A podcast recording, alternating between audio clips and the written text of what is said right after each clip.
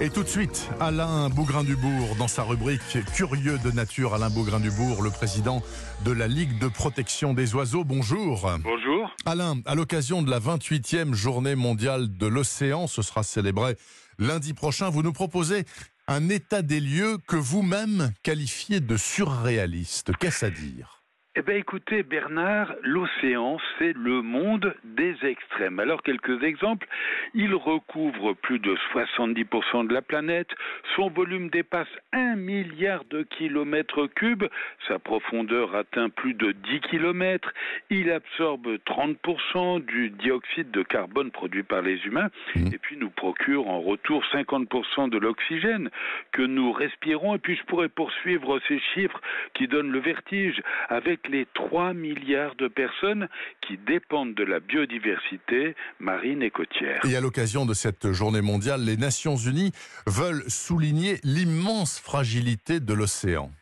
Oui, le bilan est vraiment effrayant concernant la pêche, par exemple. On estime qu'actuellement 90% des stocks commerciaux sont pleinement ou surexploité ou exploité. Euh, L'UFC que choisir indique que 86% des poissons vendus en grande surface seraient issus d'une pêche non durable. Alors principalement les cabillots, les sols, les bars, etc. Et comble d'indignation pour les protecteurs des océans, le Fonds européen des affaires maritimes va allouer 6 milliards d'euros dès l'année prochaine pour subventionner notamment la construction de navires toujours plus performants. Navires de pêche, bien évidemment. Et puis le plastique. Le plastique constitue une menace permanente et mortelle pour l'océan. Alors là encore, les chiffres sont éloquents. Nous produisons près de 300 millions de tonnes de plastique par an et on estime qu'entre 8 et 12 millions de tonnes finissent dans l'océan. Et pour avoir une idée de ce que cela représente, c'est l'équivalent, Bernard, d'un camion poubelle à la minute. Mmh.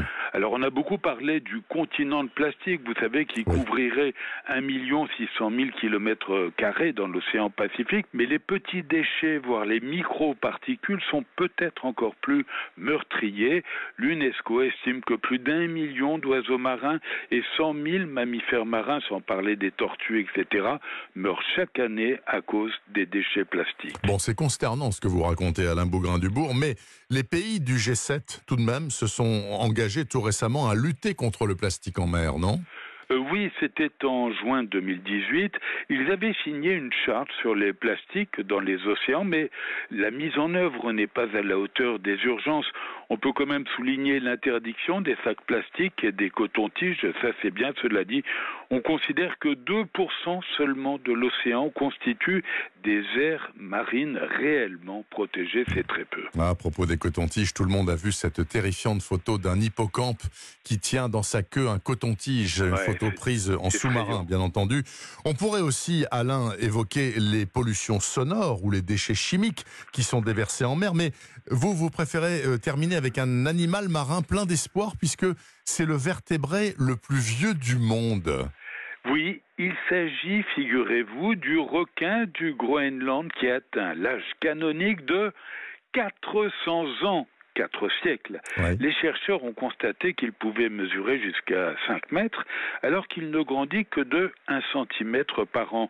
Alors en poussant les études, notamment au carbone 14, ils ont vérifié que ce poisson, découvert durant les années 30, battait le record absolu de longévité pour un vertébré, euh, davantage que les célèbres tortues des Galapagos ou des Seychelles. Et pour les curieux de nature que vous êtes, sachez que la femelle de ce fameux requin atteint sa maturité sexuelle qu'à 150 ans.